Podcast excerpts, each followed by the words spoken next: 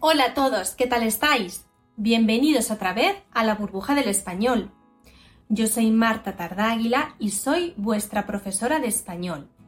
En la clase de hoy continuamos con nuestra prueba de comprensión de lectura del examen CIELE, pero hoy vamos a ver cómo funciona y cómo se resuelve la tarea 3.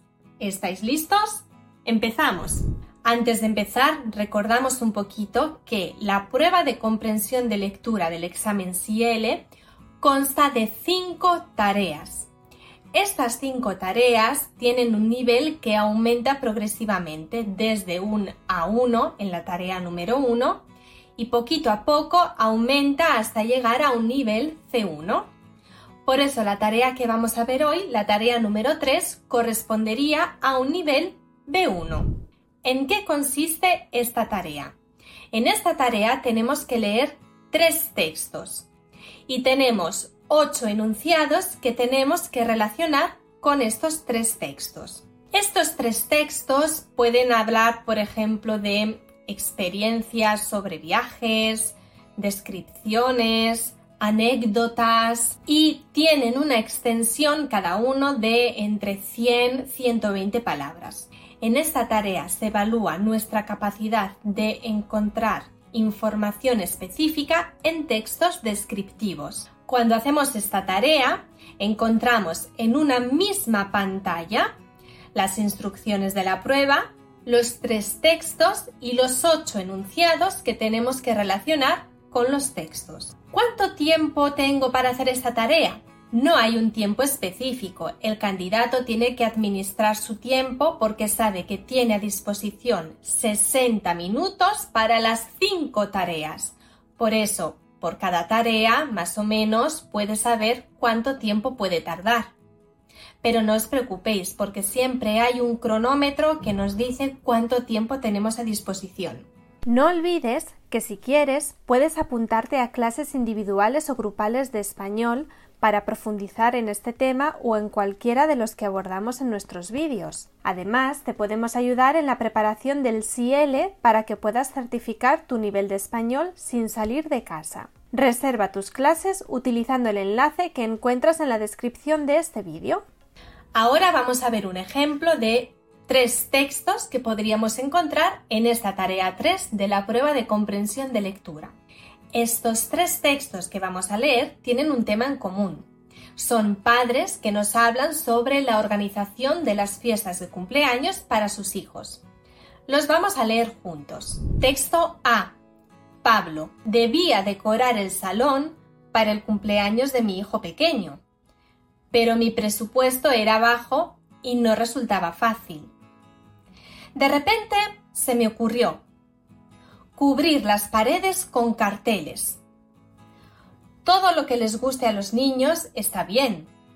Sus actores y cantantes favoritos de la televisión, los personajes de los dibujos animados, etc. En una de las paredes del salón puse un gran papel blanco que la cubría entera, para que los niños hicieran sus propias creaciones con pinturas al agua, ya que éstas se lavan fácilmente.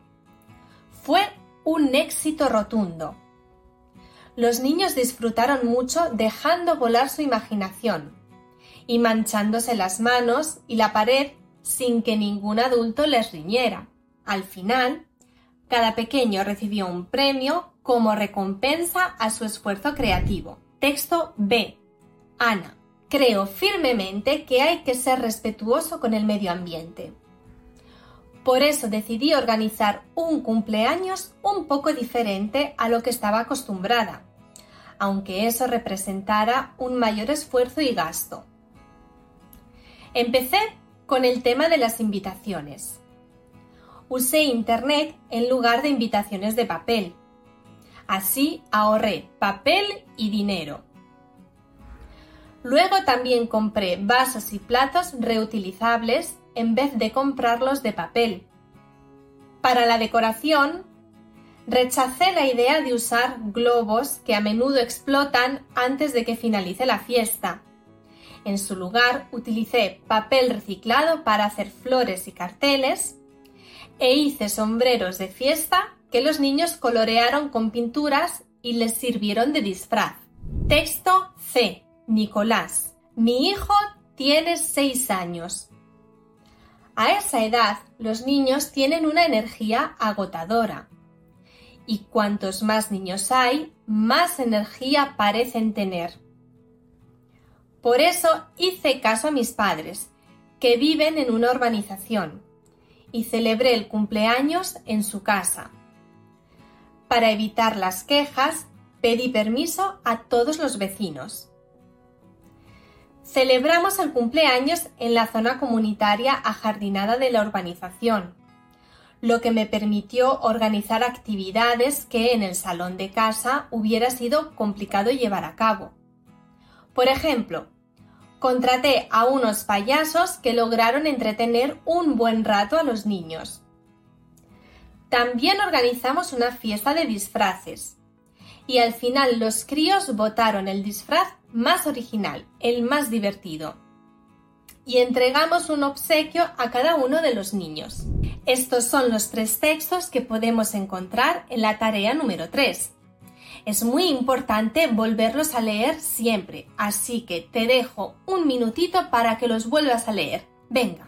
Bueno, ahora vamos a resolverlo. Hemos dicho que tenemos ocho enunciados tenemos que relacionar con los textos cada enunciado se relaciona con uno de los tres textos, solo con uno.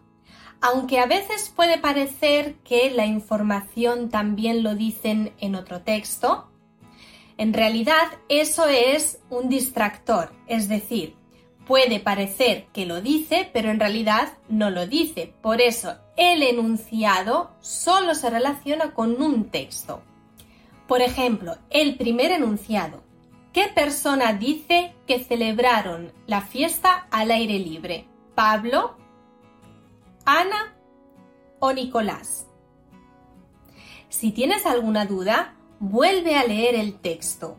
Claro, la respuesta correcta es la C. Es Nicolás el que dice que celebraron la fiesta en la zona comunitaria ajardinada de la casa de sus padres. No puede ser la A, porque Pablo dice que decoró las paredes de su salón. Y no es la B, porque Ana simplemente no nos habla del lugar donde celebró la fiesta. ¿Habéis visto qué fácil? Seguimos. Enunciado número 2. ¿Qué persona dice que en la fiesta hubo un espectáculo? ¿A, B o C? Muy bien, la respuesta aquí también es la C, Nicolás dice que en su fiesta hubo un espectáculo de payasos. Ni Ana ni Pablo hablan de espectáculos en sus respectivas fiestas, por eso no pueden ser ni la A ni la B. Enunciado número 3. ¿Qué persona dice que organizar el cumpleaños le supuso más trabajo de lo habitual? ¿A, B o C? Muy bien, la respuesta es la B, Ana. Ella nos cuenta que decidió realizar un cumpleaños diferente, aunque eso supusiera un poquito más de esfuerzo. Y ni Pablo ni Nicolás nos dicen nada al respecto, por eso no son ni la A ni la C. Enunciado número 4. ¿Qué persona dice que disponía de poco dinero para los adornos? ¿A, B o C? Muy bien, es la A, Pablo porque nos dice al principio del texto que disponía de poco presupuesto para los adornos. No puede ser la B. Ana nos habla de gastos mayores, pero no dice nada de que no pudiera asumirlos.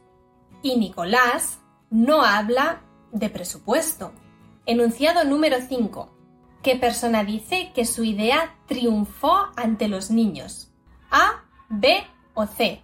La respuesta es la A, Pablo, que nos cuenta que su idea tuvo muchísimo éxito entre los niños y se divirtieron un montón. No pueden ser ni la B ni la C, porque ni Ana ni Nicolás nos hablan de cómo fue la fiesta. Enunciado número 6. ¿Qué persona dice que los niños estuvieron entretenidos con manualidades? ¿A, B o C? La respuesta es la A, Pablo, que nos cuenta que los niños disfrutaron mucho pintando y manchándose las manos con las pinturas al agua. La B no puede ser, porque Ana solo nos habla de la decoración de la fiesta. Y tampoco es la C, porque Nicolás nos habla de los payasos y de la fiesta de disfraces. Enunciado número 7. ¿Qué persona dice que organizó una competición en la que los niños tenían que elegir al ganador? A, B o C.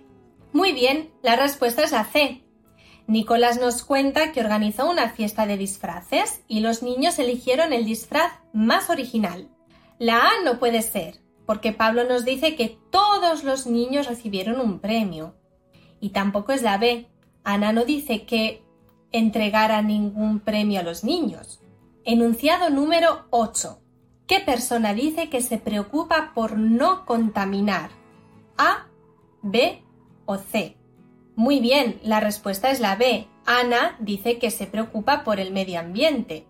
Y ni Pablo ni Nicolás nos hablan sobre eso, por eso la respuesta no puede ser ni la A ni la C. Bueno, pues hemos terminado la tarea número 3 de la prueba de comprensión de lectura del examen CL. ¿Habéis visto qué fácil es? El truco es siempre volver a leer el texto y estar muy atentos de no dejarse engañar por las preguntas que nos pueden distraer un poquito. Vale, pues hemos terminado por hoy. Espero que os haya gustado esta clase de la burbuja del español. Pero también os digo que si queréis ver cómo funcionan otras tareas de la prueba de comprensión de lectura, aquí en la descripción os dejo los links para que vayáis a ver los vídeos. Esto es todo por hoy. Nos vemos en la próxima clase de la burbuja del español. Hasta pronto.